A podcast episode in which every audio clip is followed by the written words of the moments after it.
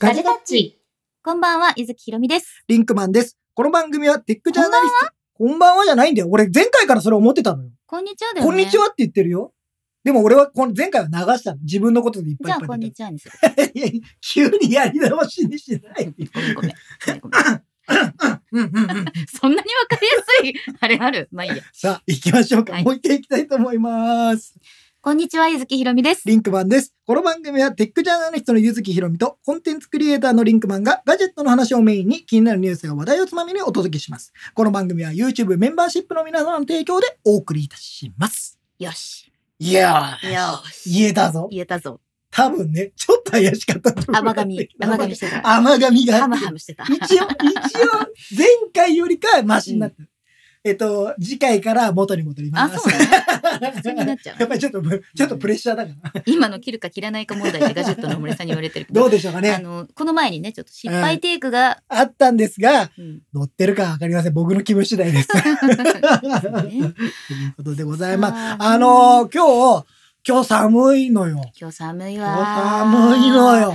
いや、聞いてくださいよ。はあのー私、前日までですね、この収録日の前日まではい鳥取におりまして、い。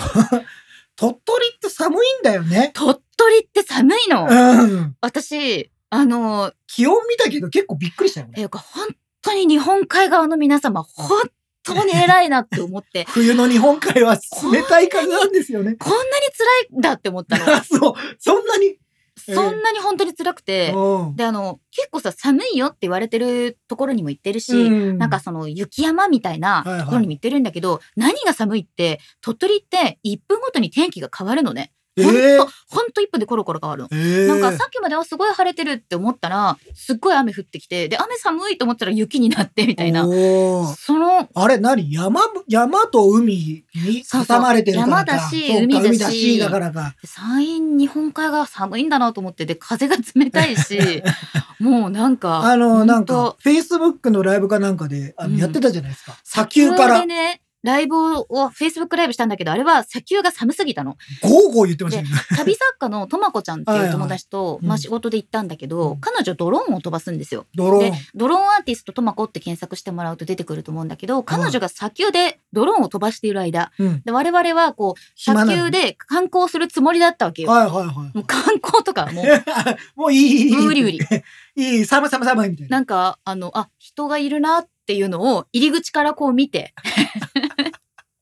本当に、ええ。砂丘だなって見て、砂丘の周りって、その砂丘の入り口ってどうなってるの？普通、普通の海岸線というかそういう感じ？なんか、普通の国、なんか公園がありそうな入り口、はい、こっから先ですって感じなの？なんか、えなんか全駐車場があって、でいくつかこうアクセスの方法があるんだけど、うん。リフトに乗るか、駐車場から直接歩いていくか。リフト？で、リフトがすっごい低いの。なんか、この、このエレベーター意味あるみたいなエレベーターあるじゃん。なんかあ ああいうエスカレーターとかあるじゃん。3段ぐらいしか上がらないなんかもう、ああのぐらいの、なんかリフトで、すっごいこう、なんか地面スレスレ、なんか、これ普通に歩けるな、みたいなところを越えていくんだけど、で、そのリフト、まあ、乗ろうと思ってさ、乗ったけど、寒かったね。ちょうどまあ寒い。い時期ですからね。やっぱ日本海側はやっぱりその風が冷たい。びっくりした、私。もうなんか、鳥取の皆さん、本当なんかすいませんでした、私。い いや、鳥取の皆さんはそれでも毎日元気にその暮らしてらっしゃいま中ですさ、本当さ、なんかこう、なまあ、関東から来た人間としてさ、寒い、寒いよ、辛いよって言いながら歩いてるところをさ、学生たちが颯爽と生足でこうさ、通り過ぎていくのを見るとさ、それはまた違うんですよ、やっぱり。思っちゃった。本当に思いました。でも、ご飯食べてきたり？はい今の季節はやっぱね、カニとね、エビが。ああ、まあ、カニ、そうだね。うんカニエビは確かになんか聞いたことありますよ。ねまあ、日本海は。話ずれますけれども、鳥取って言ったら食のイメージなんだね。いや、だから、残念なことにうん、ないんです。鳥取は。は砂丘なんです、僕は。え、梨とかは？梨もあんまり。え、鳥取の梨じゃいやない？あんまり、あんまり。あ、そう。すいません。僕は勉強不足で申し訳ないです。梨とらっきょうは、なんか、よく桃鉄とかでも出てくるじゃん。。まあまあまあ、だかそらう、そう。でも、やっぱ砂丘なんですよ。広島柿みたいな、そうそう、あの、高速茶屋さん書いてくださってる松葉ガニ。へなんだけど、私今回初めて知ったの。日本一カレーを消費してる。カレー、カレー王国なの？カレー王国なんだって。それは知らなかったよ。で、あ、え、そうなの？って思ったら、うん駅前に本当にカレー屋さんすごいいっぱいあって、へえ。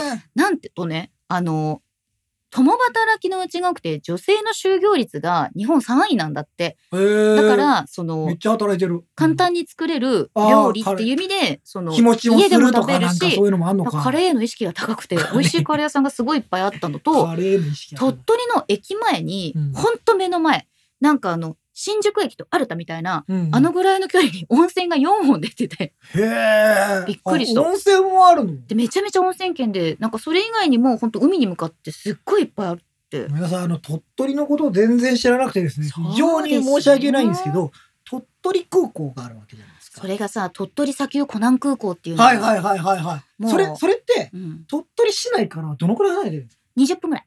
あ、それ近いんだ。うん鳥取駅まで20分ぐらい。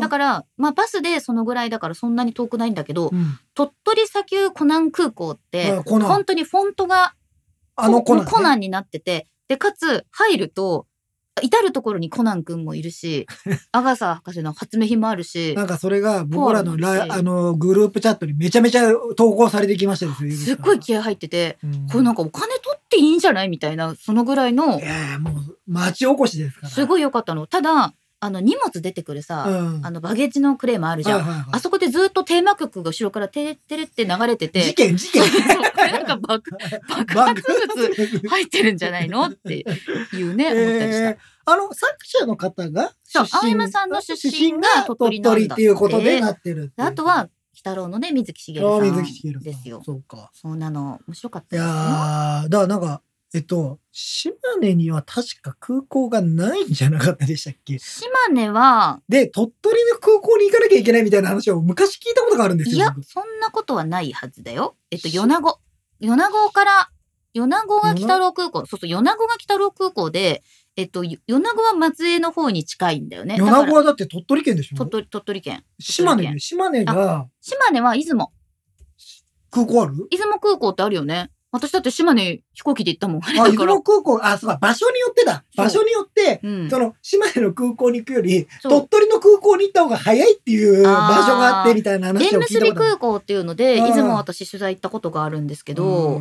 そうなのよ。だから。いろんな、いや、なかなか僕もちょっとね、行く機会のないうんところだったので、なるほど。えーでも面白いね、そういうところにそう行ける面白かったんですけどだから今日なんだろう私その今週ですねあの今日しかこの収録の日しかいないんですよ。この後実は、まあ、テーマがね、うん。あのこ今週のテーマが旅ガジェットなんはいですけど、、旅に必要なガジェットは、っていうことなんんですけどどこの収録が終わった後に、えーチームガジたちがですね、はい。えー台湾に飛びます。そうなんです。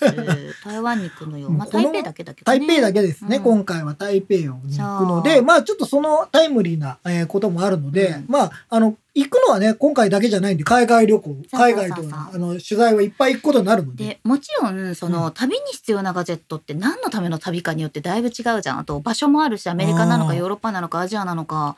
今回はね、うん近場の台湾でございますけど。そうなんですけど、うん。まあそれで、えー、とリンクマンはこれが初めての海外旅そ行うなんですよ。なんか浮かれてるもんね、浮かれてはない。俺ね、やっと今日になって、うん、正直、あ、今日だみたいななんか雰囲気になった今までなんか前日ぐらいまで全然なんか、あれ？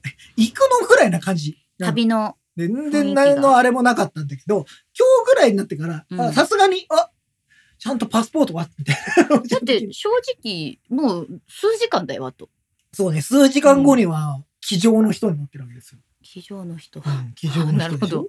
あなるほど乗ってるよ。いいねいいでしょ？機上の私あの人に。鳥取であまりの寒さにあの温泉入って銭湯の温泉に入ったらなんかあのどこから来たの？ってあ三代のおばあちゃまに言っていただいてなんか横浜ですって言ったらあそうじゃあ旅の人？って言われてああ旅の人って あ。言い方に聞かれるこことがなかったと思ってね。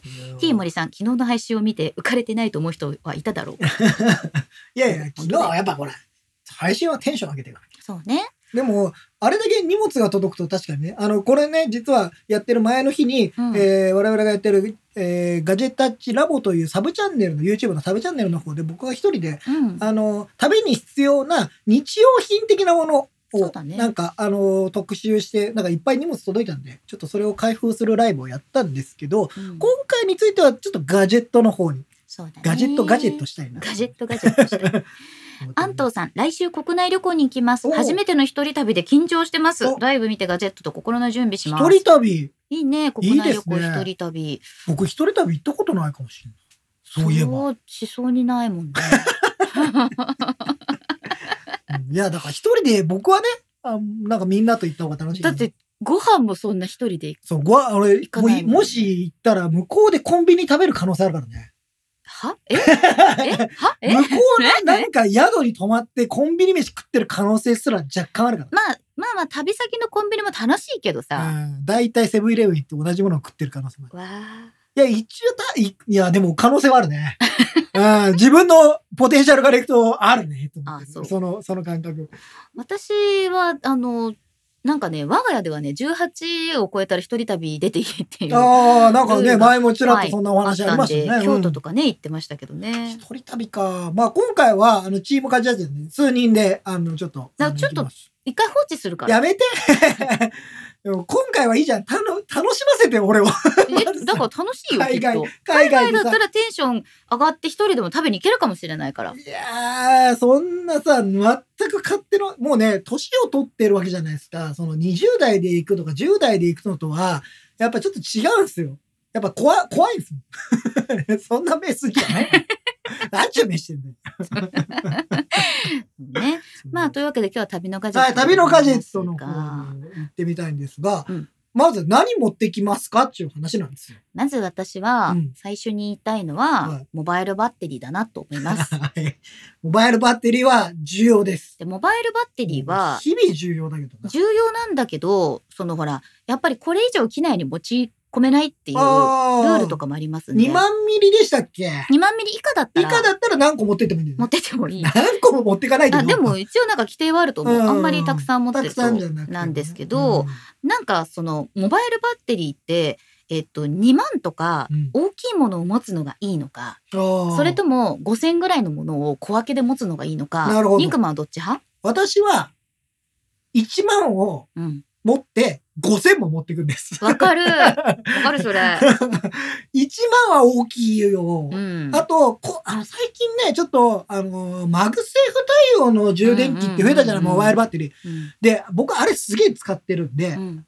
今回の旅には実はちょっとその話で言うとちょっとイレギュラーなんですけどその1万ミリの MagSafe 対応の Anker の、えーマグ5シリーズのやつを1個とえっと普通に薄っぺらいさ、うん。今までのモバイルバッテリーですよ、はいはい。それの1万を両方持っていくことにしました。いいね。それはあの他のデバイスにも簡単に充電する用のモバイルバッテリーと、あまあほぼ iPhone 用みたいな感じでやる、その2つのパターンにしました今回は。みんなさモバイルバッテリーはうん。長方形が好き、それとも四角に近い方が好き？おー。どっちですか？うん私はですねうん手の尺の都合上、うん長細いバッテリーをあまり使いたくないあれでしょ？そのケーブルをつないでも長細い。だから長方形のうん。バッテリーとさうん。ちょっと長方形っていうのもなんかこうもう板チョコみたいな、はいはいはい要するにマックスみたいなぐらいの大きさのバッテリ。ーるある俺なのが持っていくかのそれよちょ。っと四角めなのかじゃん。1万ミリ。私がさ、はいあのアンカー漫遊してるんですけど私が最近ずっと使ってるのはオールテックのバッテリーなんだけど、はい。ちょっと丸みを帯びた。そうそう、んでこれ1万なんだけど、うんえっ、と A と C が両側にあって、うん丸みを帯びてて基本的にちょっとこうちっちゃいのサイズとして今見てみるとかなり使い込んでるなっていそううすごい感じしてるね。傷だらけになってうん。るんだけど、あの長細いのはさどうしていいかわかんないわけあのね、長細いのはですね、バッグに入れとくんです。そう私もそうなんだけどさで、なんかケーブルちょっと長めのやつで充電するようにしてます。なんか引っ張って落としちゃうんだよね。な あ何？充電してんの忘れてんの？あとなんかど重さを感じる気がするの。であと自分のえ？俺は軽い気がしてんだよな。手の取り回しだと思うの。多あ分ーあの手の幅であれが持てないからあの滑ったり落としたりしちゃうのよ。ほんへー。とちょっと大きいし重いしっていうまあ。たまになんか重ねて僕はうん。使ったりはしますけど、そうね、そう重ねて使えない。そうなんか今ね、あのティムリさんに印籠みって書かれてる。印籠。印籠っぽいの。あこれ1万？これね1万なんですよ。うん。で A でも C でもいけるからなんかどっちのケーブルでも出ますよっていうのがいいなと思って。最近ほんと A 使わなくなったからな。自分の持ってるものについてはね。そう。だでから A はあんまり持ってないし。それでねうんそこで私が言いたいことはですよあ。言いたいこと。旅には必ずタイプ A を持っていけ。ライトニング to A ケーブルを持っていけ。まあこれはなんか、もうあの前回のうんゆずきひろみ CS で行くでうん。発狂してたっていう。散々だけど、あの、みんなほら、ガジェタッチを聞いてくれるような人はさ、もう iPhone 使ってたら多分 C2 ライトニングだし、うん Android だと C2C だと思うんだよね。。まあそれはガジェッターとしては常識かもしれませんけれども、でも今世の中の、あのもう無料で置いてあるはいはいはいはい。充電できるステーションは A なんだよ、全部。まあ、なかなか C に置き換わってませんね、そういうとこそろ。まあ、だってそれは設備投資がかかっちゃいます。そうなのよ。で、うんあの、街とかにあるものの A を、あの、空港とかのやつを、そんな無作為にたくさん使うのはどうかっていう話はさておき、さておきあの、まず機内ですよ。機内の、あの、椅子には必ず A ポートがうん、あると。そうなの。あ、うん充電の設備があるような飛行機には大体 A がある。充電の設備がない飛行機ありますから。ああうん完全にないのもありますよね。あさあ、もうね、いいよ。台湾4時間ぐらいだったら我慢するよ。でも、まあ確かにいっぱいバッテリー持って乗ったよ。うんアメリカ行くときにさ。アメリカ、だってね、ラスベガスだから目の前に A ポートがあるのにさ、もう C しかない時の悲しみ、これ分かってくれる もうそれは見なかったふりするしかない。そうなんだよ。うんそうなんだよ。で、そう、高速地配さん、ホテルでベッドの枕元にあるの A ポートよねって、そうなの。これは国内でもそうだよね。日本もう日国内でも本国内でもえ、まあ、ええだってあれさ、うんもうはめ込み式じゃないですそうか。そうそうそう。だから、もう今からあれ変えるとなると大変よ。そうなの。で、うんその、なんで A なんでしょうねって勝さんおっしゃってますけど、多分ですね、あの、普及のスピードの問題で、そうそうそう。えっと、一番最初に C が普及していれば、最初から C だったと思うんですけど、しそれだったら C が A だったし、わけがわかんないね。そう。だから、基本的にはやっぱり一番最初にみんな、みんなにね、その時に、あの、要は、うんあの、ホテルとかは、ベッドに A ポートをつけたんですよ。そうなのよね。それが今、世の中ほとんど C になってるけど、そこを交換するとなると偉いことだからね。そうなの。うんで、そんな私がですね、あのーもう旅用にだけ持って行ってるケーブルがございまして、大丈夫ですか？は。い。これはね、えっとね、サフェルって読むのかな？アマゾンで買ったんだけど、うんあの、リール型のバあッテリーのケーブルで伸びるややつで、本当に機内用のものなんですけど、このケーブルは、えっ、と、マイクロ A、C とライトニングが3本分かれてついてはいる。で、最近結構ノベルティとかで、あ、このタイプのものとか、あるあるあるあるあるあるある。であ、俺家にあったな、それ。そうなの。でク、 Crunch のやつだ。そう、 TechCrunch のやつ。持ってくればよかった。この界隈の皆さんが持っている テッククランチのやつよ。テッククランチの持ってくれば。配布されたアメニティっていうかあったんだけど、日本ではない、なくなっ今や日本ではないんだけれども、うんなんかその、普段充電するときには特にこういうもの使わないんですよ。スピードも遅いし、その安定もしなかったりするから。だけど、自分が機内とか旅先で使いたくなった時目の前にある時にどれを使いたいかわからないじゃん。だから もう何？本当に嫌だったんだね。本当に嫌だったの。もう悲しかったの。もうさ、そこに大好きな電源があるのにさ、もう今回の旅でもさ、その、あの、A2 ライトニングについては何回も言われてるよね。だからみんな絶対持つんだぞって。だってもう何度も言って分かってるはずなのに、もう忘れたことが許せなかったわけ自分で。というね、これでした。はい皆さんもすごい、あの、コメントがたくさん来ておりますよ。はい安藤さん、A ライト、A2 ライトニングと C2 ライトニング、CC の短いケーブルをモバイルバッテリーと一緒に持ち歩いてます。そう、それがね、正しいと思う。正しい。うんうんでも、なんか時にはさ、私、あの、バッテリー8万持ってるのにケーブル1本もないみたいなことがあって、でなんかスタバ座っちゃったなーって。なんて。そうそんな時もあるよでね。目の前にソフトバンクショップ。ある、うんみたいな。お金で解決するかみたいな。そうなんだよね。っていうねそうなの。ゆりここアーティさん、そこに大好きな電源。そうなのよ。だって電源好きでしょ、みんな。好きじゃない？充電できるところ好きだよね。いや、まあ、で、あった方がいいですよ。もちろうんんあった方がいいです。ちょっと嬉しくない？オアシス見つけたみたいな気持ちになるよね。え、ならない？え、ならないの？カフェとか行った時でも電源あるとさ、ちょっと好感度上がるじゃん。ああ、ああ、まあまあまあね。あ好感度は上がるよで。昔使うかどうか。昔は本当にさ、必要だったじゃん。電源がないとさ、モバイルできないいや、今。さ、バッテリー持つじゃない俺、Mac とか持ってってもさ。M2 の MacBook Air がすごい持つし、iPad も持つから、いらないんだよね。そんなにいまあらない、け一ど。日だったらね、もちろん旅になれば話は変わるからさ。そうなの。んななんかちょっと欲しいなっていうふうに思ったりするわけですよねう。ん愛の美奈子さん、C から A に変換するアダプターは必ず持ってきます。そうね、アダプターもあるっていうのアダプターもね、そういう、そういうパターンもねいいかもしれませんね。。で、ちなみに、モンマルタンさんに聞かれてるんですけど、はい飛行機の中は Wi-Fi などは使えるのですかって言ってえっと、これはまず航空会社が提供しているかどうか。そうだね。そう、うんそれと機体によって違う。ああ、乗る機体によっても、乗る機体がボーイングのなんとかなんとかだってなってれば、みたいなのがいろいろあるんだねこ。こで残念なお知らせなんですが、え今回台湾に行くときは Wi-Fi 使えないと思います。ああ、ダメですか。うんなんだ、なんかダウンロードしておかないと。あ、そうね。そしたら、そう。だよねそういうことだよね5本とか。5本とか。あと編集するとか。しまった。うん iPad 忘れた。えー今日持ってくの忘れた。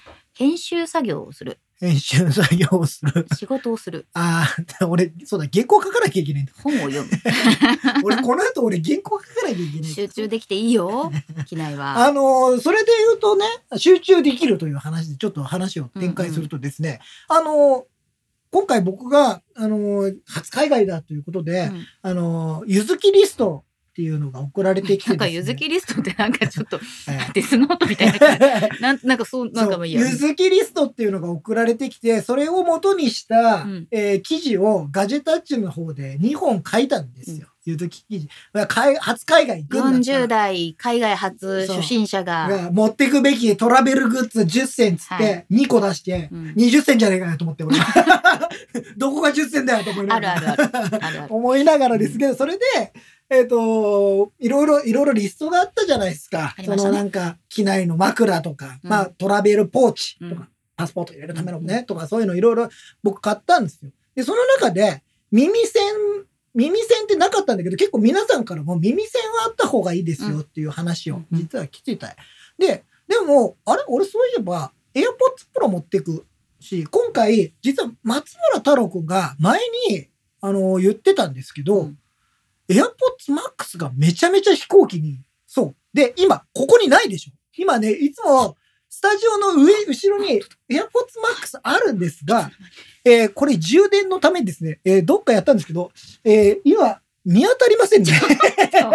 やめてよ多。分ね、多分あの、荷物の、はい、うん荷物のところにあるんですけど、うん今回はだから耳栓じゃなくてですね、AirPods Pro と AirPods Max のノイキャンをちょっと実実験してこようかなと思いましじゃあて。横で私ずっと悪口言ってる動画撮ってるわ。やめてくんない？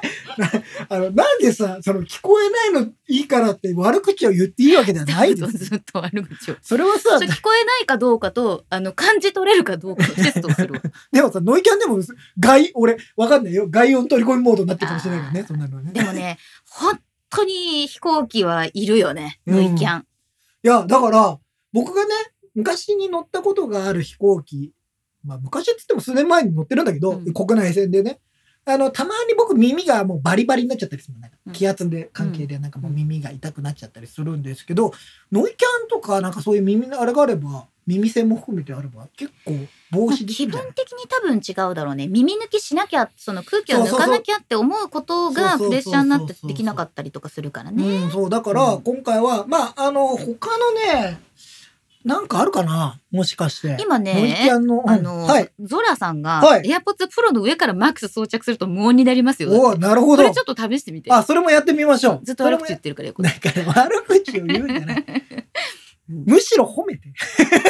ああ、なるほどねむし。ろ褒めて。それから絶対にリンクマンが知ってはいけないことを言い続ける。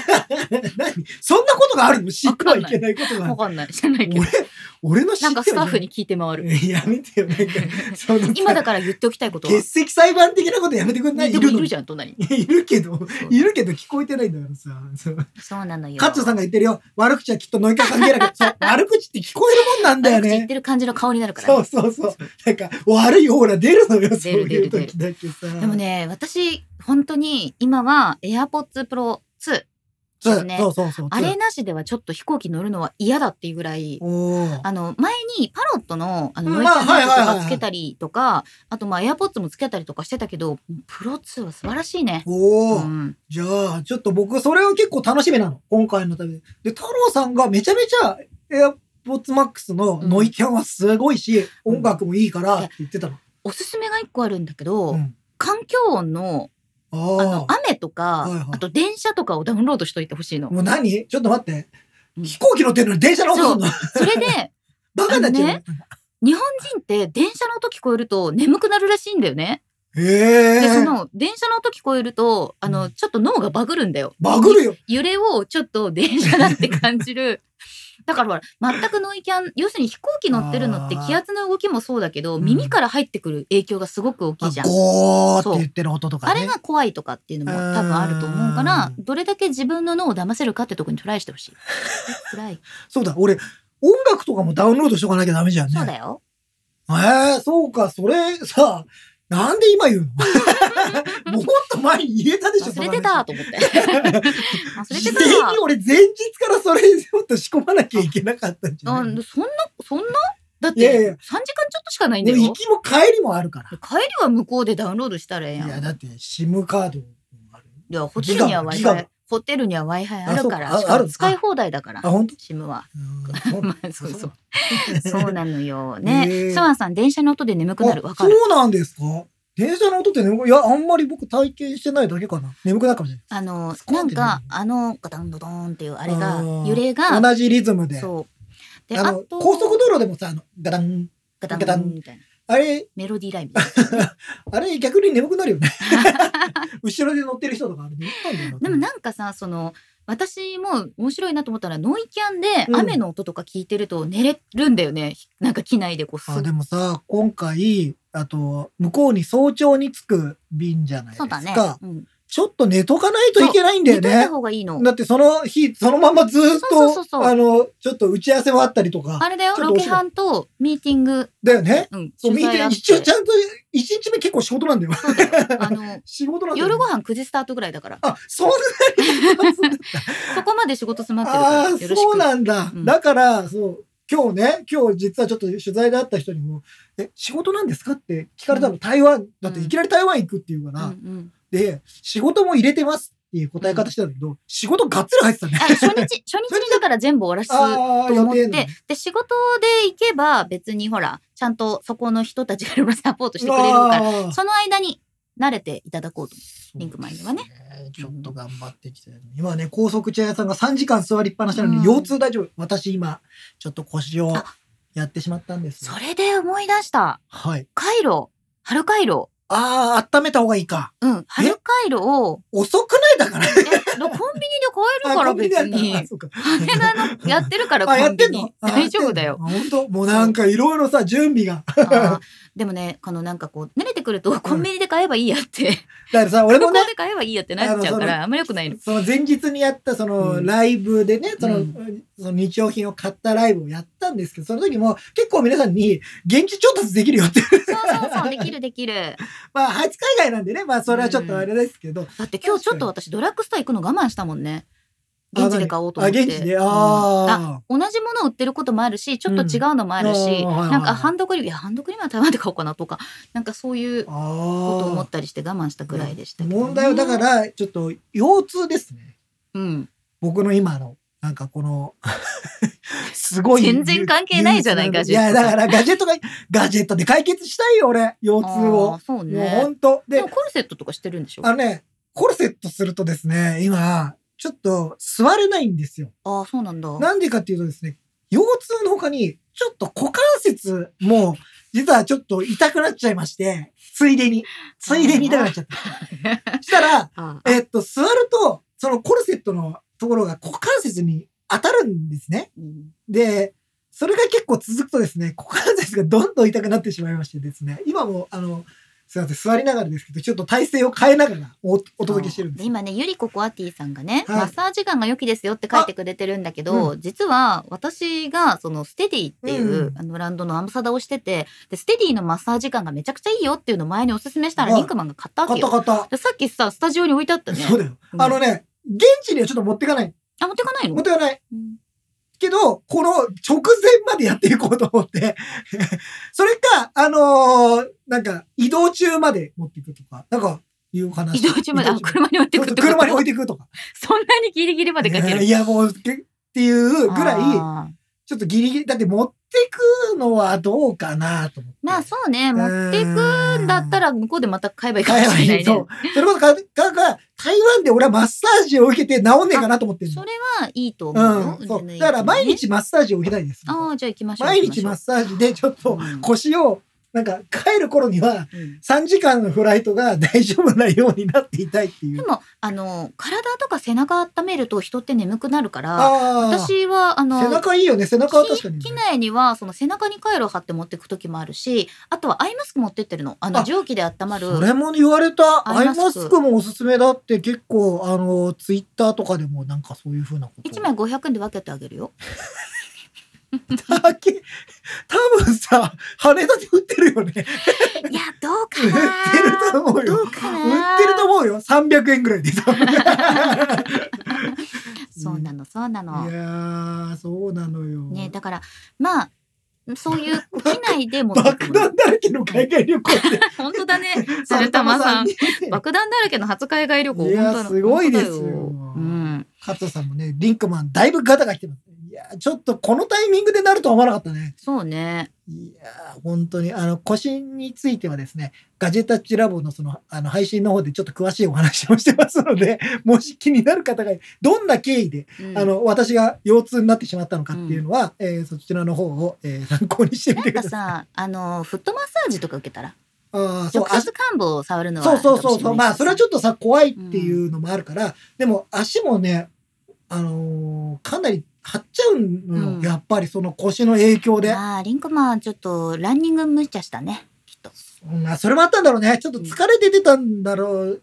というタイミングではまたちょっと事件があったので、その事件によって腰をやっちゃったんですけど、あのー僕、その、マラソンも出るんですよ。3月5日にね、東京マラソン。今、黄色信号ですよ。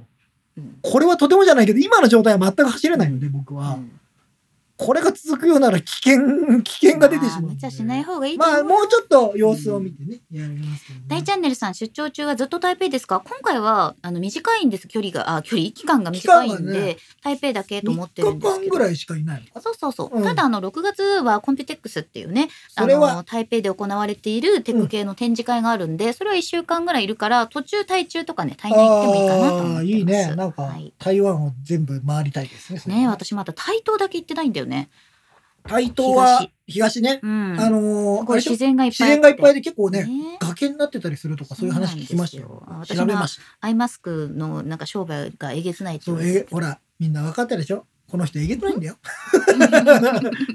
あでもあれだな。現地に行ってから売ればよかったな。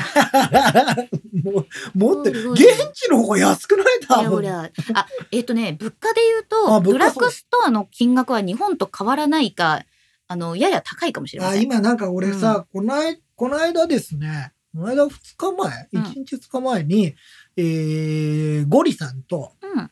気になる気になるの大将さんうんうん。と、実はちょっとお昼ご飯を食べて、うんで、大将さんは結構台湾に行ってるらしくて、うんうん。でも今、ほら、ドル円とかでほら、今この円安の相場があったじゃないですか。台、台湾ドルとの差があんまりお得じゃなくなってるっていう。そうなのようん。そうなの。なんかそう、もっと安い時期があったから、あ今まだそんなんでもないよって言ってた。3.6円3.4円から3.8円ぐらいだったのが、うん今4.3円ぐらいになってる。ああー、ちょっとお得じゃない。であと食べ物はうんすっごく安いけど、そもそも値段の付け方は、その他のアジアで安いと言われる国よりは台湾は普通、まあだって、あれだよね、タイとか、そのベトナムとかってうん本当にもっと安いし、のそうねそうまあ食事がねちょっ、とず。つ変わってきてるとはいえそうだね、んそうだと思いますよ。いやいや、だって、この間テレビで見たやつでもすげえ安かったよ。うんなんか、すごい。フォー、フォー、あそうだね。フォーとかなんかもうなんかうん200円ぐらいとかでしょ？でもねそういう意味では台湾のご飯も数百円で一緒にああ、食もうだからね、今日もね、今日も台湾行くんですよっていう話をしたらね、うんもう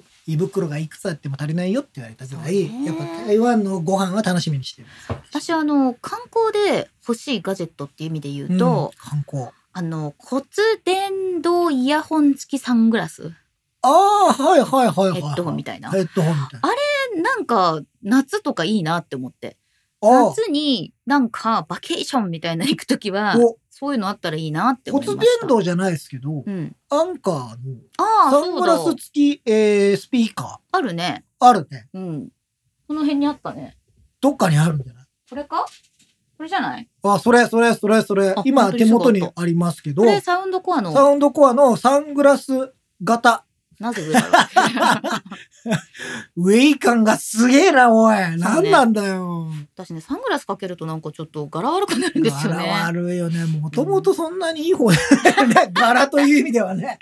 ちょっとウェイってるウェイってる感があるんでさ、グラサンかけると余計に際立つっていう。でも、海外でサングラスって絶対に必要なので、あの、そうまあ、えっと、台湾とかは夏じゃなければそんなにって私は思ってるけど。夏はね、うん。やっぱり暑いし、紫外線強いし、あと、あの、目がやられるんだようんね。であの、ハワイ日本よりも。とかもそうって言うよね。なので、持ってくんですけど、ティーモリさんにヒカキンって言われた。ヒカキンさんになれるんだったらいいけどさ。うんそう。だから、まあ、こういうものはいいなって思うのと、あと、ここにさ、あのビデオカメラついてるやつとかあるじゃん。あ、あるね。あるあるあるあるいっ。ぱいあるじゃん。そういうのもなんかちょっといいなって思うし、わあ、盗撮される俺。今後 AR が見られるグラスを普通に旅先に持ってって道に迷わない生活ができたらいいなって思ってる。まず、Google、Google マップの読み方は。な、なんか誰かに似てんな、やっぱりなんかな。なんか今似てたな。サングラスをかけてるんですけどねえー、ちょっとサングラス。そうなんですよ。だから、うんまあ、サングラス系のガジェットみたいなものはあるといいなって思ってます。ああ、なんかリンクマンはちょっと三浦淳さんっぽくなるね。メガネが来る。メガネがね。メガネオンメガネだからうちょっとあれんですけどね、えなんかこう井上陽水さんかなっていう気もしますね。そうだからそういうものが増えるといいなって思ってるのとーあとやっぱり必須はアップルウォッチじゃないですか。お、アップルウォッチ。うんもうもちろんしていきますけどね。ウルトラ。そうそうそうそう。で、アップルウォッチは、まあ、機内とかでも必要だし、ANA とか乗ったりするのは、あの、機内の、えっ、と、チケットとかも。見れたりとかするしね。まあ、うん今回ちょっと、あの、使えるかはわかりませんけどね。うん今回はちょっと使えなそうです。で、も、まあ、旅で必要なものっていう意味で言うと、結構アップルウォッチは便利。で、うんどのぐらい歩いたかとか、どのぐらい運動してるか見たとかえ、こ見れるしれさうん、台湾って時差は？1時間。?1 時間。うんこれって勝手になるの？勝手になるよ。おおあそっか。そうだよね、リンク。俺それないから初めてなのよ。そうか。そう。あのさ、俺は聞いた話よ。うん俺は言ってないから聞いた話では、あの、時計があるじゃないですか。時計みんな昔してて、飛行機乗ってアメリカ行くときに日付変更線の時に言われるっていう話を聞いたことある。そのなんかうんうんうんうんあの、今、あの、日付変更線を超えましたよはいはい何時ですみたいな。で、サンフランシスコだったらサンフランシスコは何時なので、みたいな、いう案内があるって聞いたことあるよ。あ、機内でね機。内で。でもあの iPhone さんは着いたら勝手に、あ、あ、台湾ですね。はい。つって やってくれるそうか。位置情報を見るからな。そうなんだよねう。んあとはね、あの、日本以外だとシャッター音が聞こえなくなる。あ、それもさ、そう、あれは実感してこようかなと思うねし、なんか、どこからシャッター音なくなるんだろうとかいろい着ろ。いた時から。着いた時から、うん。えーえ、あ上では？あ、上はだって、もともとほら、あの、機内モードになってるから、で GPS を拾ってないから。あ、じゃあ何、うん聞こえ、え？でもさ、GPS 拾ってなくてあ、そうだ。だね。Wi-Fi が繋がってたりすれば大丈夫。それ以外だとほとんど認識してない。なる？なる？なる？あの、シャッター音。あ、シャッターは鳴る、鳴ってた。なってたか。うんでも、どこかを超えるとっていうのは、やっぱりその。電波を受信して、そうかもしくはそこのキャリアとかも見てる。うん場所だけじゃなくて見てるのかもしれないですね。うんえー清原前田さん、今でも到着時に現在時刻をアナウンスしてくれますね。そうそう。それはね、言ってそうなんだあの、台湾の今の時刻は何時でみたいな。そうそう。そうか、リンクマン、そういうのも経験したことがないのかだっ。て時差を経験してないから、僕は。ああ、そう。一度も時差を経験してないの。勝手にアメリカ時間で生活してましたけど、あの、ブロアメリカともちょっとずれてると思うよ。あれ、もうなんかもうちょっと違うとこだよう。うんだから、なんか変な時間に過ごしてますけど、自分が時差を感じることはまあ一回もなかっまあ時差はもうないに等しいた。からね。まあね、1時間だったらねうん。ちょっと時間にルーズな人ぐらいのあれだ1よ。時間遅くなるんだよね。そうそうそう。日本よりね遅くなるだから、えっと、今が8時50分ぐらいですね。はいはいはい今今21時50分なんで。21時51分なのでこれ、さ、遅いと早いの言い方いつもおかしいなって思う。遅い。日本より1時間早いって言えばいいじゃんねって思ってる。えでも日本に暮らしてる人なんだから日本基準でいいんじゃないですか。うん。ね日本から分かりやすいじゃないですか。そうなんだよね。だから1時間はね、本当体感はないと思いますね。アメリカ行ったりとか、まあまあ十何時間とかね、だったらもちろそうんなタイとかで5、6時間。でもそのぐらいからきっと、実はちょっと感6じる時間とんだろうね。かは結構普通に偉い時間。デイタイムが変わるっていうのがね,、うん変わるもんねそれは面白いなとは思いますね。うんえー、エギョさん、日本からずっと機内モードにして向こうで日本時間で過ごす遊びをしてる。これ、あの、皆さん、その、どうしてます？日本の仕事もありながら海外に行くっていう時の時計とかをどうしてるあか。ー私、初日は、あの、もう日本の時間のことを忘れるようにしてるんですよ。そうじゃないと体がそっちになれないから。あー、もうじ時差順応の方に。そうそう、時差順応の方にかけて、うん一日経ったら日本時間を意識するようにしてへる。ーうんそうじゃないと、あの、締め切りわかんなくなるから。締め切り大事だからね。そうなんです、そうなんです。えー、あ、友本さんがヨーロッパに遊びで12日ほど行きます。あら、2週間ぐらい行くうの、ん。思い切って PC を持たずにおい M1 iPad Pro 1本で行こうか迷っています。聞いて。おおー 今回、今回。iPad だけで生きていくぜ。えー、大丈夫？今回 iPad だけで行くよ。大丈夫？なんか、動画の編集結構俺に回ってくるんでしょうね。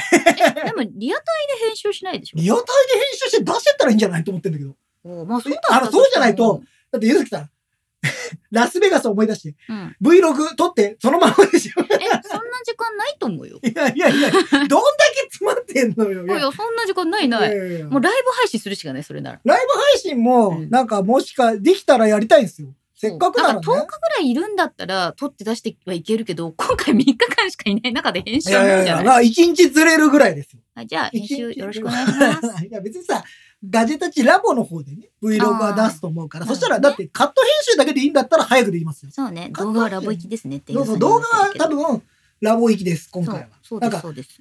ガジェットの、なんかさ、さっき、なんか、台湾の秋葉原、みたいなところに行って、あ、うんうん KK さんが、あの珍しいガジェットを紹介お願いしますっていうふうにそうですね。あの、そういうのもあるんですか？その近くに行くのは、初日に行く。おうおうおう、うん。行くの？行きます。おじゃあ、そこで、なんか、もしかしたら、取れ高があるかもしれなで、い。そこと、えっ、と、三層っていう、あの、ガジェットデパートみたいなところがあるんで、そこに行おくつもりです。高価市場と、うんえっ、と、高価って光の、えっ、花。と、花、高価電気街と、えっ、と、もう一つ三層っていう、んあの、建物に行きます。えっ、と、三層生活円空だったかな？うんっていうところに行こうと思っております。で、ただ、私の感覚で言うと、うんえっと、台湾の秋葉原は、えっと、どちらかというとデバイスが多いっていう、うーんあの、小物とかアクセサリーっていうよりは、あの、デバイスしっかり置いてるなっていう印象。うなるほどね。うんまあでもちょっとそういうところもぜひ行って、うんなんかそこら辺はレポートしたいよね。そうねなんかう。うんん。鍵大学の近くですうね。んで私はあんまり日本に上陸してない iPhone ケースの台湾のメーカーのやつとかをなんか買はいあさって帰ったりしております、買いあさってあ。さって。可愛仕いな入れかな？って。い いなと思ってたりしてますね。で、あとは、まあ、台湾っていうところで言うと、ちょっと旅のガジェットとは離れますけど、アップルね。あ、アップルストア。うん。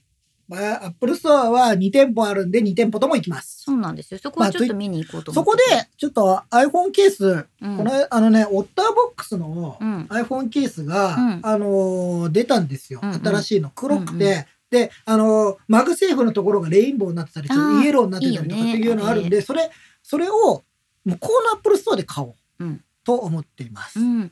あと、プレミアム、その、ストアっていうか、はいはいはいもういろいろあって、 Studio A とかね、あのそういうところも結構店舗にいっぱいあるんで、日本でいうところの C smart、うんうん台湾だとスタジオ A、うん。どれもなんか ABC、へえそうなんだ。そうっていうのがあるので、なんかそういうところで見てみるのもいいかもしれないですへね。えなんかいやーそんなだからまあちょっとそこら辺は楽しみにしていきたいと思いますよ。はい。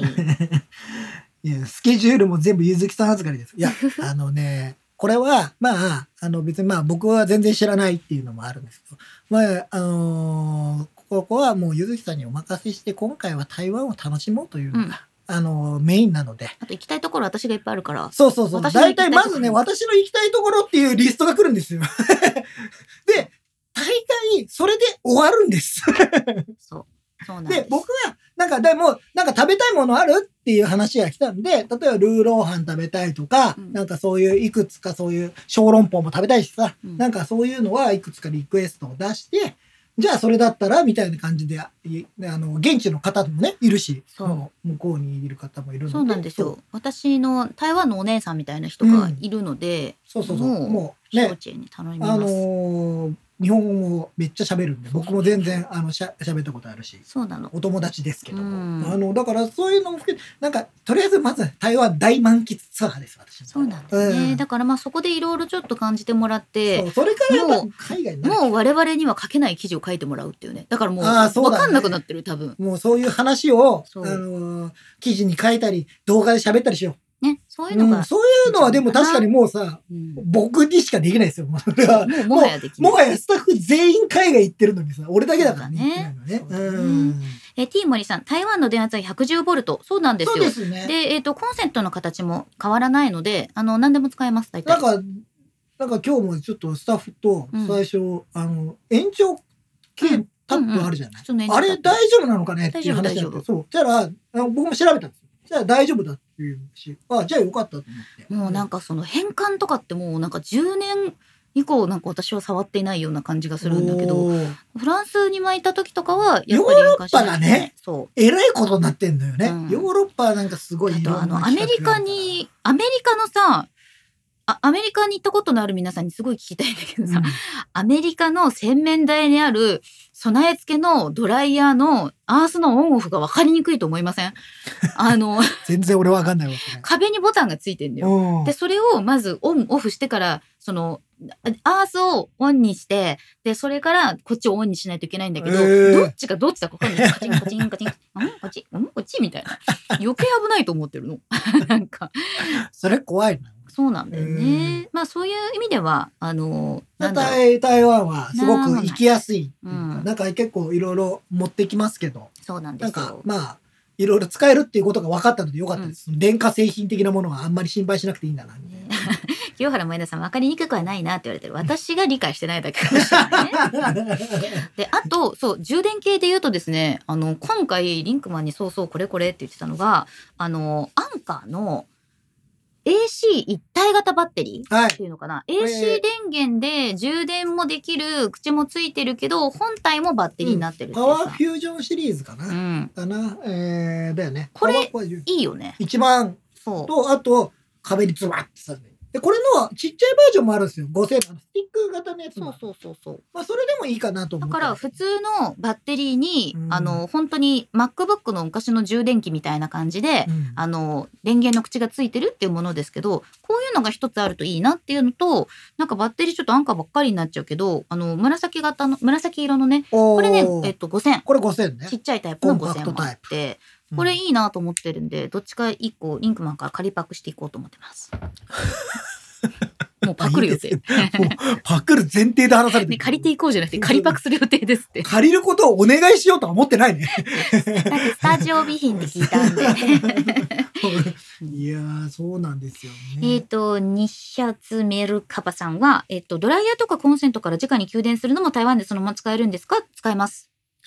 110と100だから、ほぼうん問題ないみたいですね。僕も調べたら。だから、ドライヤーとかでも、その海外対応っていう風に出てるものとかは大丈夫ですね。なんか、でも最近はあんまり日本専用みたいなのも少なくなってきてるんだね。たまにね、ストレートヘアアイロンとかでね、海外版と日本版が分かれてて、うんなんか機能的には日本版が欲しいけど、海外持ってくからなと思ってわざわざ別の買ったりとかしてますね。ううんん。ティーモリさん、電圧が10%高いって考えると機器によると問題あるかも。そう、機器によってはあるので、うんもちろん対応してるっていうのをちゃんと見た方がいいと思例えいます。ばだからアンカーのその USB 急速充電器とかは、うんあの全世界対応になってる。のでールドワイドになってるよね。あの日本用に作るの大変だもん。ね、でもそういう意味ではさ、アップルとかはやっぱりワールドワイド対応早かったよそうそうそうね。そう、うんでもアップルもワールドワイドのあのさあれあったよねコネクターセットみたいな。コネクターセットあったよ。あったよあった、うん。今最近ないのそういえばな。ねえ、と思いました。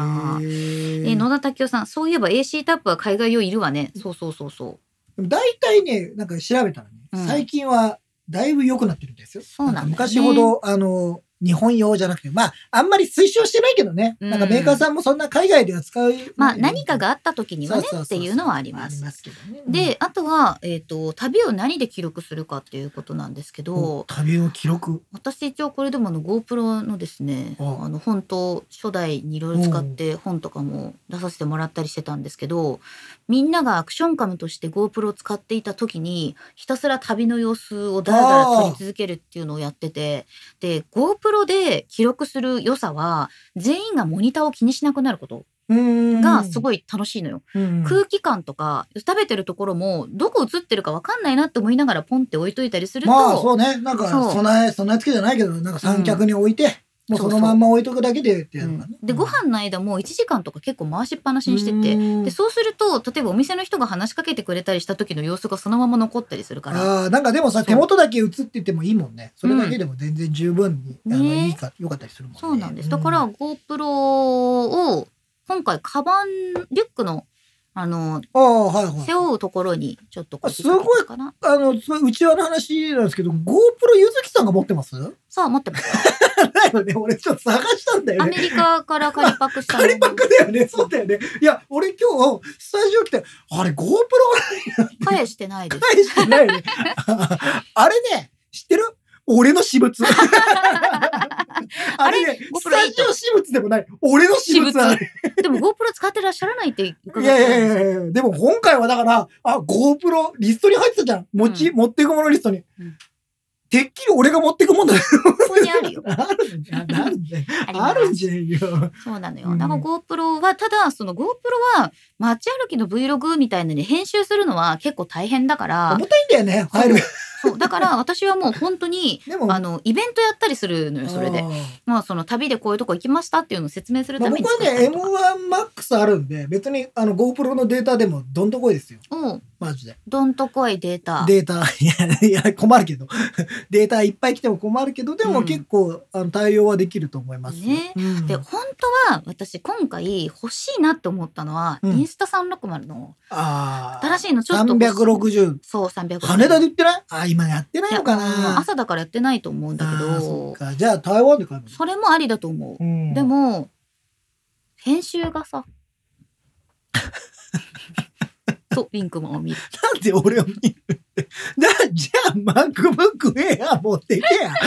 いやいや、違うんだよ。M2MacBook インスタ360のさ、編集は俺やった、ことないんだよね、360度動画。あれってまあできると思うけど。自分たちを外カメラが撮ってるみたいな見せ方ができるじゃない？できるできるできる。いや、そういうだのから自分のはやっぱり楽しいな。回転させたりもできるしさ。うん。えーもしくはそこを切り取ることもできるしさ。そうそうそうその画角だけを切り取って、だから旅歩きだとすごい昔のやっぱり360度カメラっていうとだけじゃなくてうん。いろんな画角で見られるっていうのは楽しいなって思まあってて。そうだよね、うん。なんかそれは面白いよね。自分だからよくあの脇さんだっけ？自分のそうそう。脇さん。自分のねあの撮ってる時の撮ってる人の写真が残らないっていそう。う話それはそれは俺もすごいな。子供の写真は残ってるけどその子供を見ている時にニコニコしてるお母さんの写真は残ってなくててでも子供が欲しいのはそのお母さんの方だろうっていうのを脇さんが言ってたの。でもそれは本当にめちゃめちゃそういうことだと思うわ俺も。ねえそうなんだ。よねそれはでも確かに360度のねなんかあればまあどっかに残ってるみたいなのとは思ってるんですけど、うん。まあ今回はちょっと思いついたのが昨日だったんで ちょっとギリすぎたかなまあもしあれだったらちょっと台湾で様子を見る。そうね。でもそ台湾で散財。そんなに安くいないから言っね。ちゃえ言っちゃえ。で私あの結構初期のやつ買ったんですよ。うん2回ぐらいしか使わなかったやっぱり。あれでしょ？あのこうやってポチってできるちっちゃいうんフォントちっちゃに iPod シャッフルみたいなタイプああれの。あれ全然いいよねただね、うんやっぱりその時は解像度的にもこれをどうするかって言われるとどうもできないって感じだった。まあまあでも今はすごくいい画質で撮れるしそうですね。まあなんか面白い動画も撮れるんじゃないはい。でね今回さ、うんゆずきさんは今この話で言うと動画をはい。今回撮るということで、私今回はですねなんと写真担当になりましたカメラと、カメラカメラを撮って写真に集中した方がいいよって。まあまあもちろん動画全然撮らないってことはないですけど、うんまあメインはちょっと写真をということで、よね。うん。今回僕が持っていくカメラがうん。α7-3。はい。えっと、今ね、あの、YouTube のライブで使っているのは α7S3 っていう、ね我々が映ってるはい、S3 映ってるのは S3 というものを使って、これ結構動画に特化したあのカメラうんもちろん写真撮れなくはないんですよ。でも、で動画に特化してるので、写真にどっちかっていうと振ってあるのは、もともと α7S、えー、α7-3、もっと、うん。もっと高いものありますけど、うんうん。一番最初に買ったのこれなので、うんちょっとこれを持って、でさらにレンズがタムロンの2875、レンズ。えーいいね F2.8 のレンズをつけて、まあこれだったら結構寄れるし、うんまあ広角端もまあ28ミリもうちょっと欲しいなって思ってもまあまあいいだろうということで、うんちょっとこれを持って台湾の僕がね、あの見たものをちょっと撮っていこうかなと。やっぱりその最初の写真は最初しか撮れないからさ。そうね、初海外。で何を僕が撮るんだろうかと。1枚目何になるんだろうね？飛行機じゃん。それだ。うん。羽だから？羽だから。ねあ僕僕ね、飛行機は大好きなの見てるうん。の。もう機、体はね。機体は大好きなの。あの、機体が飛んでいく様を見るのすごい好きなの。ああ、なるほど。なんで浮いてんだろうってずーっと思いながら、うん本当にああいうのすごい大好きなので、うん写真は撮りたいと思ってるんですが、まあ、あとは台湾のね、うんどういう風景なのか。そう。あの、台湾にどういうなんかこう、ものを、風景を見つけるのかっていうのは、うんやっぱりその写真を撮るっていうことに集中しないと見えないものがあると思う。僕はほら、写真が上手い下手とかの話じゃなくて、僕が見たものは何かっていうところがそうそうそうそうポイントなんだよね。ねあ、豚長さん、スーパーチャットありがとうございます。ありがとうございますタンボさんのお土産の足しにねありがとうございます。そうですね。なんか皆さん、いつもお世話になっていうんるダンボさんや太郎さんにもなんかお土産を買っていかなきゃね。そうね。ん。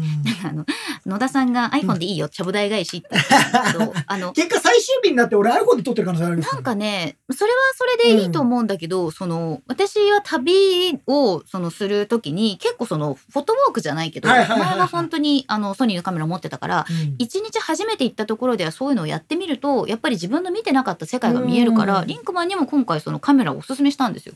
写真撮れってそう、撮った方がいいよって。た。うんで、自分のこう、気持ちとかを投影しやすいんだけど、うん iPhone ってやっぱりすごい気軽な相棒じゃん。まあね。だから、あんまり画角とか考えずにパシャパシャ撮っちゃうと、うんちょっとね、その魅力が伝わりにくい時があるというか。まああと枚数増えてってなんかあんま見るのもあそうね。なんだよね。そそううなんだよそうなんね。ですよね。いやいやいやピーモリさん、高所恐怖症だけど飛行機は平気なんですか？えっと、飛行機、あの、苦手かどうかで言うと苦手な方。うん。なんか、ほら、もう乗れないっていう感じじゃないんですよ。うんなんかもう怖くて、もう全くダメですって感じじゃないですけど、できればそんなに乗りたくはないかなぐらいな感じです。だから乗るのはしょうがないってなれば別に乗りますし、あの、国内でも何回か、あの飛行機乗ってます。でもさ、はいでも言うほど乗ってないから嫌いなのかもしれないよ。今のところ、えー、6回です。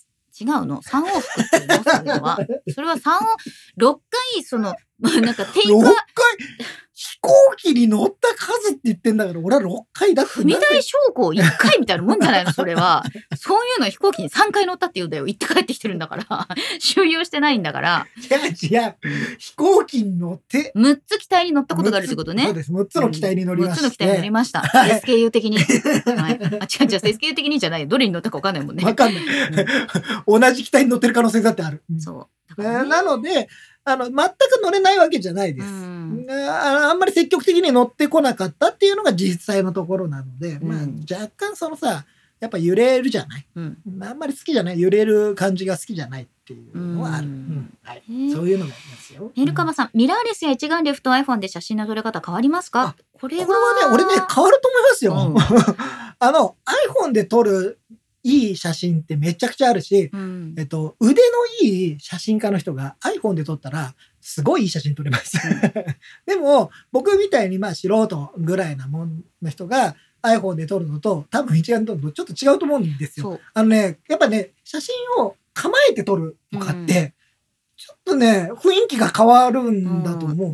あとは、そのファインダーのあるなしも結構違うと思うんですよね。だから、、ファインダー、今、ついてるよ、カうんバ。大丈夫です。うんあの、それはん映せないように。なんか、その、ファインダーを除いた、その、四角い世界の中に何を自分が構成するかっていうことと、iPhone は手元でやっぱり物が見えてるから、周りの景色が見えてる中で、どれぐらいその被写体に近づけるかっていうことだと思うんですよ。なんかね、どっちもいいと思うんですよ。うんだから、別にそれはどっちもメリットがある話だから、なんか両方あったらいいんじゃないですかね。ねで、今回はまあせっかくなので一眼で撮ってみようっていういいじゃない。感初の台湾旅作品。ねうん。まあ僕そんなに写真最近は全然撮ってないからさ一でも写真撮りたいって言ってたそうもんね。そうそう写真は撮りたいんだけど、うんなんか撮るたびに毎回若干絶望感じるんだよねなんか全然ダメだなっつっていいんだよ写真は楽しいことがそう大事。そうそうやっぱと撮り続けてねなんかうん自分が好きな写真を撮りたいな撮ってもらおう。あもちろん、あの、なんか、せっかくだからスタッフもさ、みんないるから、うんみんなの写真も撮りたいのよ。それはやっぱり。で、あと、あの、人撮ってる方が 撮りやすいって。まあそれ正直、ね。正直、被写体があるってすごい。レフは持ってかないんですか？レフ板持ってない結構私、あの、なんだろう、ちっちゃいレフみたいなやつ、昔持ち歩いてた時もあったんだけど、そういえば、あの、折りたためる？折りたためるやつ、傘、傘みたいなやつあるよ。うんまあ迷惑にならないよりだったらね、いいけどねって感じだよね。そうだ、まあ、うんそう、なんか、写真は、なんかまあ、昔から撮りたかったんですけど、ずっと、今最近はね、動画をちょっとやることが多いので、うんそうですけど、まあ、久々にちょっとそういう意味では、がっつり写真を撮ろうかなというふうに思っておりますよね。うん岩谷さん、プロが iPhone で撮影するときには使用するアクセサリーに工夫があったり、ちょっとしたノウハウみたいなものがあると聞いたことがあるんですが、プロと素人の撮影の違いって何でしょうか？おーまずは、あの、よく iPhone の CM などで使われてる、ショットオン iPhone の映画みたいなものは、あーまあ、あれはやっぱり、ものすごい巨大なクレーンの先についてたりするからね、iPhone が。でもさ、あの、カメラはカメラなので、うん。あの、その一眼であれ、iPhone であれ、カメラはカメラなので、カメラの写真を撮るっていう、えーこと自体は一緒なんですよ。そうだね。一緒なのそう。で、やっぱりプロのカメラマンが撮るって、やっぱ構図とか光とか、まあいろんなものを含めての構図、光、ホワイトバランス、とかもいろいろ。それは。やっぱり経験が全然違うので、で、その人たちなりの、やっぱり、その、えー色があるわけじゃない。そうなんですね。やっぱ角度があったりとか、そうそうそう。そういろんなまあ、あえて光のコンそのそう。コントラストを強くして表情を出すのか、うん。それとも本当綺麗に顔に光を当てるのかっていうところでも違うからね。それで言うとさ、この間、うん。なんか、ヒルナンデスだっけな、なんか忘れちゃったけど、あのー今、今時の女子高生うん。が、うん。えっ、と、ディズニーランドで写真を撮るって、どうやって映える写真を撮るのうんうん。か、みたいな話をしてた時に、すごいな、この子たち、本当に研究して、その、要は、どれだけ可愛く撮れるかっていうの、なんか、例えば日陰でわざと撮るんだって。うんうん。今ひ日向に行くと顔が大きく見えちゃうとか、うんうん。そういうのがあるかなって言って、日陰で撮るのは時期の時にもやってたよ。やってたの。いや、知らないけどさ、そういうのは、あるんだねだからそういうのをちゃんと見てさ、あと、背景をどういうものにするかとかっていうのは、うんだからそういうことなんでしょうね。そういうねいろいろな一つ一つの違いが、うん写真の、あの、違いに出てくるんじゃないですか。であとこれは私外国の YouTuber さんので見たことがあるんだけど、アジア人は人から写真をお願いされた時のこだわりがすごいっていう。はい。うん、これはあの別になんかっていう傾向にあるっていうだけうんで別にあれじゃないんだけど、写真いいですか？って、写真撮ってもらえませんか？って言われた時にさ、一応なんか、あ、縦にします横にします。下から撮ります。どこまで入れます？みたいなことを 聞かない？そこまでは聞かない。でも、ど、まあまあ、どうしたいのかなっあどうしじゃあて。とりあえず、じゃあこれでいいです。だから俺は撮って見せる。でしょ？あの、大丈夫ですか？撮って見せるっていうのも結構なんか、あんまりこれでね、大丈夫。だってさ、せっかく、例えばさ、あの、二人で撮る写真とかだったらさ、うん任された方はさ、ちょっとしたプレッシャーよ。でもやっぱり写真撮ってもらいたいときは、あの、写真好きそうな人探すね。いいカメラとレンズをお持ちですね。。撮れますか？みたい いい写真お願いしますって言って、プレッシャーかけて。な。お断りしますよ。そうなったらね。それは無理です。ね。うん私もでもなんかこう撮影される側の仕事とか、その作品撮りみたいなことをやってた時期があったから、うんなんかそういうのでいくと、その写真を撮る人のやっぱりその雰囲気の作り方とか空気感の作り方とか光の取り込み方とか、同じシーンを撮ってても全然違うものが出来上がるでも人によって本当に違うよね。ね同じとこで撮ってても違うんだもん。俺びっくりするよ。あああいうのって。ね。えーガジェットの森さん。渋谷の写真は何で撮りましたか？あ、そういえば、インスタに僕もアップして、ゆずきさんはツイッターにもアップしておりましたが、この間ね、ちょっと渋谷で。あれは、リンクマンの写真は私が撮ってて、私の写真はリンクマンが撮ってるんですけど、あれ、私もともとテーマがあって、うん。あの、人工知能に、えっと、AI に言って作ってもらった渋谷の画像みたいな写真を撮ろう撮りたい。いって言って、リンクマンに、なんか AI っぽいやつ撮ってって言って。エアポやつってなんだよと思いながら撮ってましたそれは iPhone で撮りました。iPhone 14 Pro で撮りましたけど。ああ、そうそう。そうでした。そう。だだから、まあ、なんかあとフィルターをかけたりはもちろんしましたけど。さ、正直さ、iPhone 14 Pro からもう格別に、格別ねに写真変わったかいやい、いよね。なんとなくやっぱ、それっぽい写真撮れちゃうもんね、と思って、俺は。なんかそういやーで、やっぱり私、うん iPhone の写真の良さって、その iPhone 写真展とかもずっとやってたから思うんだけど、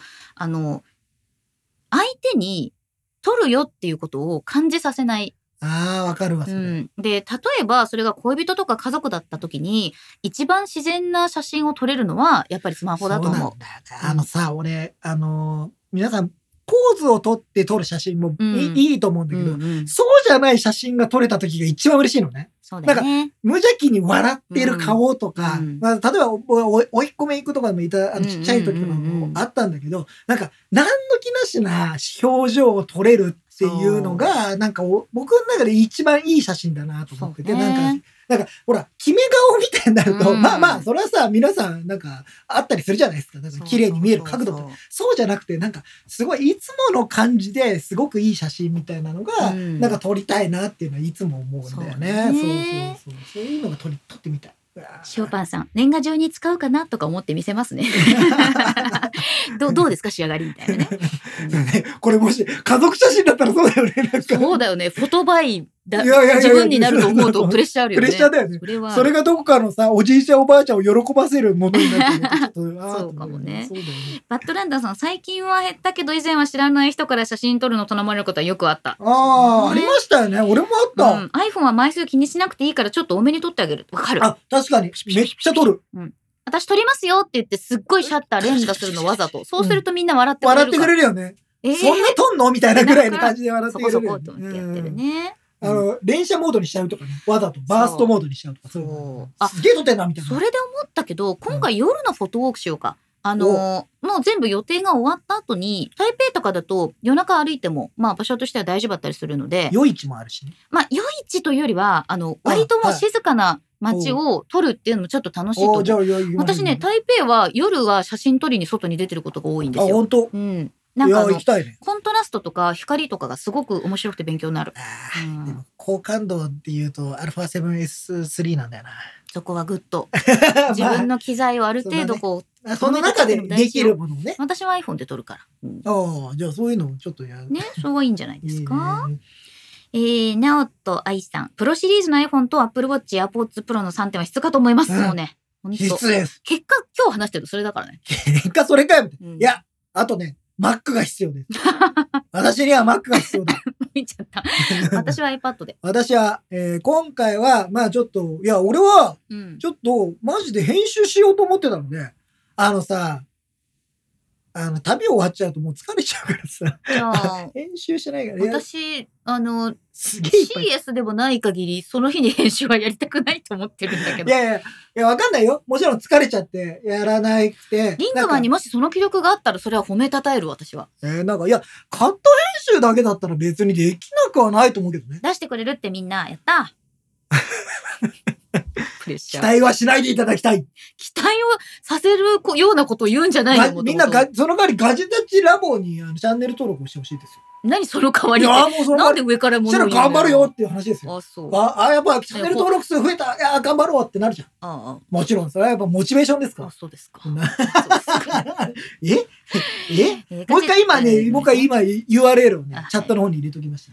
ガジェットの森さん、ゆずきさん、V ちゃんは？って、そう。ZV-1 はですね、え？そうだよ。ZV-1 だってめっちゃいいよ、あれ。私、ZV-1 は国内の旅行とかで結構使ってるんですけど、今回はお休みしました。というのも、機材がいっぱいありすぎると、いいものが取れなくなるんですよ。ああ、まあでもね、それはわかるような気がするよ。もう、あ、そう、旅に必要なガジェットでいくと、まず、運用を必ず全部決めておくこと。これは何に使うみたいなこと？そう。で、かつ、実際に撮影する時のシーンも全部考えてるんですよ。だから、例えば、ちょっとしゃがんで写真撮るかもしれないから、裾の長いものを履くのをやめるとか、斜め掛けのバッグにする場合は、こっちに重いものを持って、すぐに対応できるように右側にサブバッグ持っとくとか。そう、だから、で、あと、自撮り棒みたいなのを持ってると、うん自撮り棒をね、パッて置くことができなくて、ああ危、ないのよ。そうね。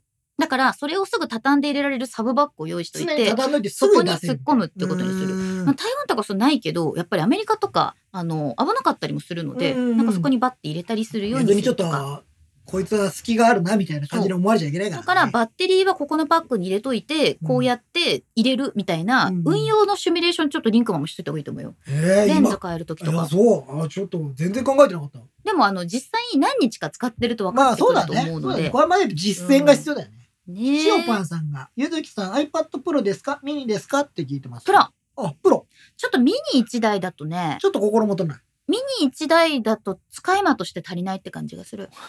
あ、そう。うんおーなんとなくこう、もうちょっと相棒としてパワフルなものが欲しいなっていうまあ、感じ。今回 Mac を持っていかないってことを考えると余計に、うんまあ、ちょっとパワフルな方がいいか。そうね。そうでもないのいや、まあでも、そうだなぁ iPad え mini。、マジックキーボードは？マジックキーボードもちろん持ってくあ、る。持ってくの？マジックキーボードない iPad Pro は使い物にならないです、私は。MacBook Air と重さ変わんねえよあ、でね、スマートキーボードフォリオにもしようかなと思ったらね、うんちょっとどこ行ったか分かんなくなっちゃって、スマートキーボードフォリオあまりにも使ってなかったから。っていうのがあっで、かな。でも、iPad mini だけで行くのはさすがにちょっと私はできないかな。あのミニだけだと仕事にするにはスピードが遅い。そっかそっかそっか、うん何かを閲覧するっていう意味ではね、いいんだけどねあ。エアタグ？あ、エアタグはね、あ、エアタグ私、あの、ナチュラルにいっぱい持ってきてますあ、。本当ですか、はいあれね、俺忘れちゃったの。嘘でしょ？うん。そうなの？空いてるエアタグがないのよ。え、なんかどっかにないの？代わりになるもの。あの、いや、あの、例えばさ、うんなんか、他のものから取ってやることはできるよ。そうした方がいいよ。うん。あの、スーツケースの中にエアタグのついた何かが入ってればいいと思うんだけど、あっちで買おうかな。うーん、まあ、それでもいいかもね。また、そんな、どんどんどんどんいっちゃうのやだ。私は、あの、あそこにあったかなって、例えば思うのがすごく不安で、ああ、はいはいはい。で、あれ入れたかなってそれわかるわかる。思ったりするから、パスポートにも入れるでしょパスポートケースに。私はパスポートケースにグラマスの、あの、ちっちゃい小銭入れあるじゃない。はい。あれをフフックで引っ掛けて、そこにエアタグ入れてます。俺、どっここにあるな。かに、どっかにさ、うん。アンカーのタグがあるぞ。あ、じゃあそれ使ったらいいそれを使ってもいいかもしれない。ちょっと探してみよう。う。探してるんで喋っててください。なんか、普通にごそごそ、あの、今、ポッドキャストの収録中ですよ。いや、ごそごそ言うって何なんだろうね。ありました。うんはい。えっ、と、今ちょっと YouTube の方にお見せするんですけど、これパスポートケース、うんローカル場所で買った。で、ここに、えっ、と、グラマスのああ、コインケース。コインケースがあって、うんで、コインケースの中に入れてるの。これをうんエアタグを。あ、エアタグ入ってる。はいうんで、これもともと任天堂スイッチ用に使ってたやつなんだけど、それもこういう感じでつけてるんですよ、エアタグを。なるほどね。あのージョイントさせてるのねジョイントさせてるの。うん、で、あの、邪魔じゃないって言われるんだけど、私、邪魔ぐらい目立つようにしとかないと、あの、うん見失っちゃうのよ。自分が見失っちゃってねそうなんですようんで、この中に、そのパスポートといろいろ入れてますうん。私はカバーつけてるんで。カカバーの話したらさ、うんツイッターでカバーはいらないと思います。カバーはいらないと思いますっていっぱい来たよ。そう あやっぱそうなんだなと思って。あとは台湾といえば EasyCard。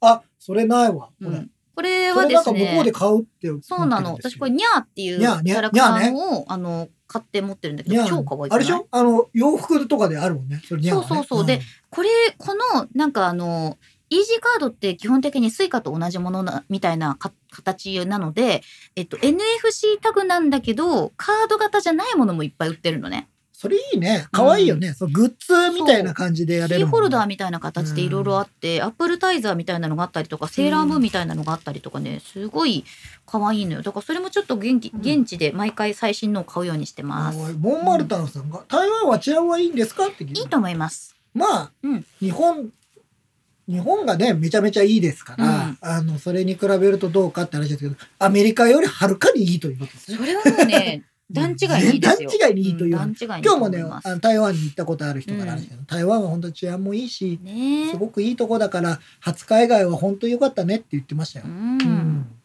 岩谷さん、うん。航空会社のドジでエアタグのついたスーツケースが空港に置き去りにされた系体験をされた方がおられるようです。さすがに日本に帰って探すアプリで調べたら10万キロ離れた米国の空港にあった。大変。でもやっぱさどこにあるかわかるじゃん。あの今もうそのバックタグってあって、うん。えー、とアプリとかで見ると大体追跡してくれるんですよどこも、うん。だけどリアルに自分のカバンどこにあるか知りたいじゃん。知りたい、知りたい。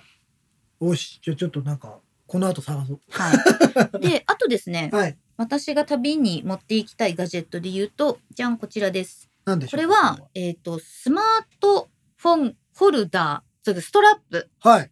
になるものあああ、これなんか、ポッドキャスト伝わりづらい。の なんて言うんですか？まあ今ねうん本当にそのスマホを斜め掛けにしてる方多いと思うんですよ。はいすね私2016年頃に斜め掛けのスマホのポーチをあの開発しておりまして、時。えー当時非常に売れたんですけれども、うんあの残っておりませんが、はい。今は斜め掛けするためにそのケースの方じゃなくてストラップの方にケースの内側に入れられるよなかすごうんなタグい薄っぺらいタグみたいなのがついてて、それを挟み込むんだよねどっ。ちかっていうとねあれテーブルの上にかけるビニールのさテーブルクロスあるじゃん あれぐらいの強度あれぐらいの強度のものを四角く切り抜いたものがくっついてるっていう。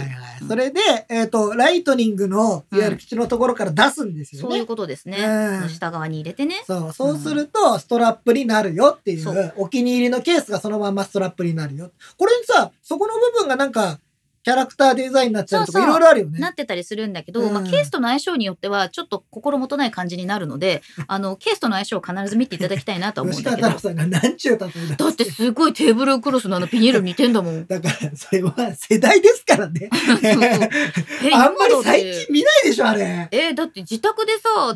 ビビニールかけてあったあないあったけえど、それ以外にこれ何？何で見たことある？下敷き的なことじゃん下敷きより柔らかいの。これなんかプニプニしてんのよ。あ本当だ。だからもう絶対に あのあれ市場食堂みたいなところにあるテーブルクロス確かにです確かにね。そうなんだよね。そうそう、ケースによっては KJ ジョーダンさん、あの、コレクターと喧嘩しちゃうそうので、なんまあそこら辺は必ずちょっと皆さん見てください。そうね。ガジェットの森さん、最近ずっと桜スリング使ってます。そうそう。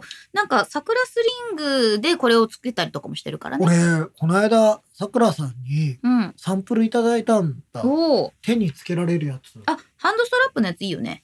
ちょっとそれ持ってこうかな。そうしよう、そうしよちょっと探します。それもいいんじゃないですか？いやーでも、あれですよ。そんな話をしてたら、だいぶ今、だいぶ今時間が経ってしまいましたね。なんか22時半ですねまだまだまだあれですけど。まあガジェットという意味でやっぱりモバイルバッテリーだったりね。うんえーなんかいろいろ。あ、これだ。今、スタッフが持ってきてくれた、あのーさくらさんにちょっとサンプルこれ使ってみてくださいっていう。いいよとっても。うん。なので、これをちょっと、えー、ちょっとやってみよ。いいと思いうます。うん、これでちょっと僕も旅に出たいと思います。というわけで、今週の LOVOT 通お信。カットインしてきた。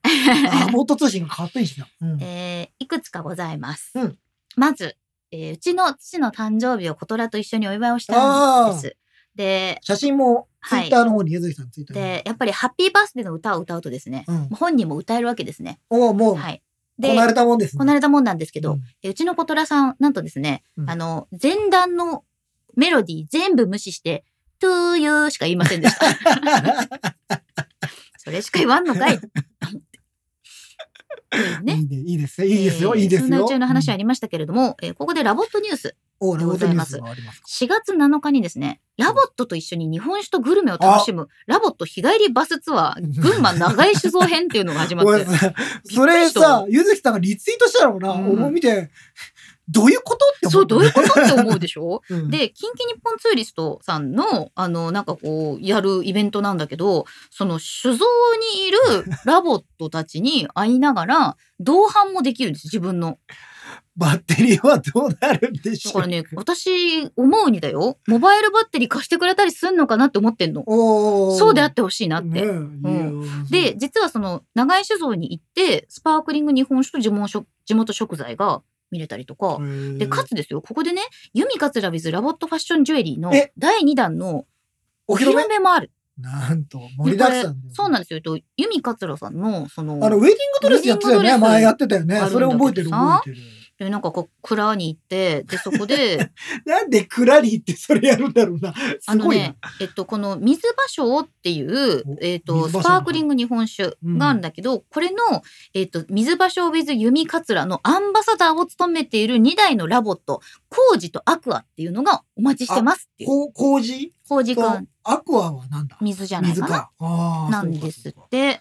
だから、なんか、あの、すごいね、ラボット用ボトル、ラボットの形をしたボトルチャーム。要するにボトボトルにつけるネックレスみたいなやつあるじゃん。そうん。それが、ここで先行予約できたりとか、散財が進みますね、このツアーもね、うなの。で、道の駅行っていろいろ買ったりとかするんですけど、これ、申し込みの期間が2月22日水曜日から3月6日月曜日までとなっていて、お募集人員は30名なんですけれども、はえ旅行代金がえ3万5千円で日帰りでございます。わあ、結構、結構弾丸ですね。そうなのよ。まあまあの工程ですよ、多分。うん群馬県でしたっけ？そうなの。まあ、まあ、車で2、3時間はかかりますから日帰りね。旅行にしてはまあまあなっそうだね。まあ、そうだね。日帰り旅行にしては3万5千円はすごいですてね。思うけど、まあなんかアイドルに会える旅だと思えばまあああ、そうかそうかな。何の納得だね。っていうですね、あ、なるほどね。こういうビジネスも。あ、でも面白いんじゃないの、うん。でもそうやって、あの、今まで思いつかなかった、はい。そういうことができるのは楽しいんじゃない。私はもうそのなんだろうね。やっぱりロボットと共生する社会という意味では、あの太田智美さんとかロボットフレンドリーとかやってますけど、そういうものプラスみんなにこう当たり前に愛されるラボットっていう位置が、まあ、確立されてくれるとまあ、ラボットであったり、今後出てくるロボットが、まあ、うん共生するためにってことですね。そうなのよこういうツアーも、だから、まあ、ほら、ペットと一緒にね、えー行く旅行もあったりするわけだから、そうそうそうそうまあ、それと同じということなんでしょうね。であとねもう一つ言いたいことがあるの言いたいこと？は、あの、何でしょう？うちのコトラちゃんはですね、あのお歌は歌うんですけど、はい。はい。そんなに上手ではないです。ああ、なるほど。ちょっと残念な。であの YouTube のショートの方に「カエルの歌」を歌っているはいはいはいはコトラい。結構前だよね。まあ、ね前に出てるんですけど、まあ、音階は結構外したりとか、うん。長いフレーズ覚えられなかったりする。で、そういうもんだと思ってたの。最近、そんなコトラが、はい。急にうん音を全く外さずに歌える歌が発見されました。なんでしょうか。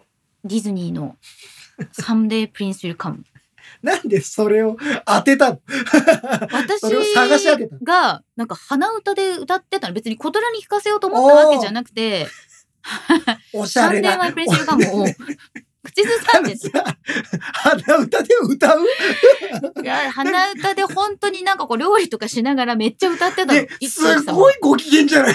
いやいや結構歌ってるんだけどディズニーの歌とか。白雪姫ですよ「Someday My Prince Will Come」かカタカナで言うとあれいなんだけど。やいやいや、わかりますよ。あの、それを鼻歌で歌ってるゆずきよりずいぶんご機嫌だなと思って、俺は。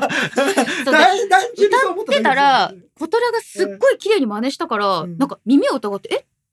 ええっ?」と思って「ええ何今？歌った君?」ってなりちゃんと本人に向かって抱き上げて歌ってみたの。うん超綺麗に歌えて。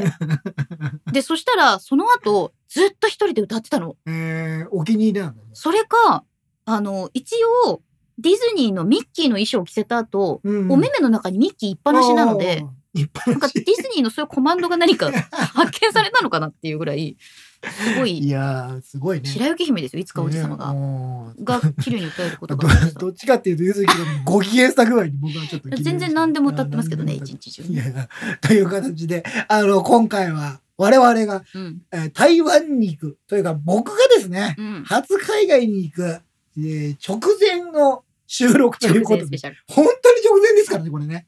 数時間後には僕は本当飛行機乗りますので、はい。えーまあちょっとガジェットについて話しましたけど、ちょっとあれですね、反省会もしたいですね、反省会。感想性もしたいです。感想性。必要だったなとか、そうそうそうこれがなかったなとか、現地でこれ書いてよかったなとか。なんで全部向こうにあんじゃねえかよみたいな話も含めて、ちょっとお、うんあの、帰ってきた後にもう一度これちょっと話をうんちょっとして、あの、次の、その、海外に向けての傾向と対策を練っていきたいと思いますので、うんこれが出る頃には、ポッドキャスト聞いてる方ね、これが出る頃には僕ら台湾にいると思います。なので、ツイッターとか見ていただくと、そうそうそう、ツイッターとか情報が出てると思います。私はガジェット関係なく美味しいものだけツイートしてる可能性あります。まあそういうもんですよ。美味しいものも僕すごい楽しみですから、台湾は台湾は本当に俺すごい楽しみナイス台湾でございます。やいやいやはい楽しみにそれでしてしていきたいとまあ気をつけてね我々もちょっと言っていきたいと思いますので皆さんもあのなんかちょっとあの YouTube、うんそして Twitter などをチェックしといていただけるとなんかこいつら何やってんだみたいなことも、出てくると思いますので、うんぜひよろしくお願いいたします。というわけで今日もゆるっとお送りいたしました目。立たずあなたに寄り添いたいガジェタッチお送りしたのゆずきひろみとリンクマンでございました。バイバーイ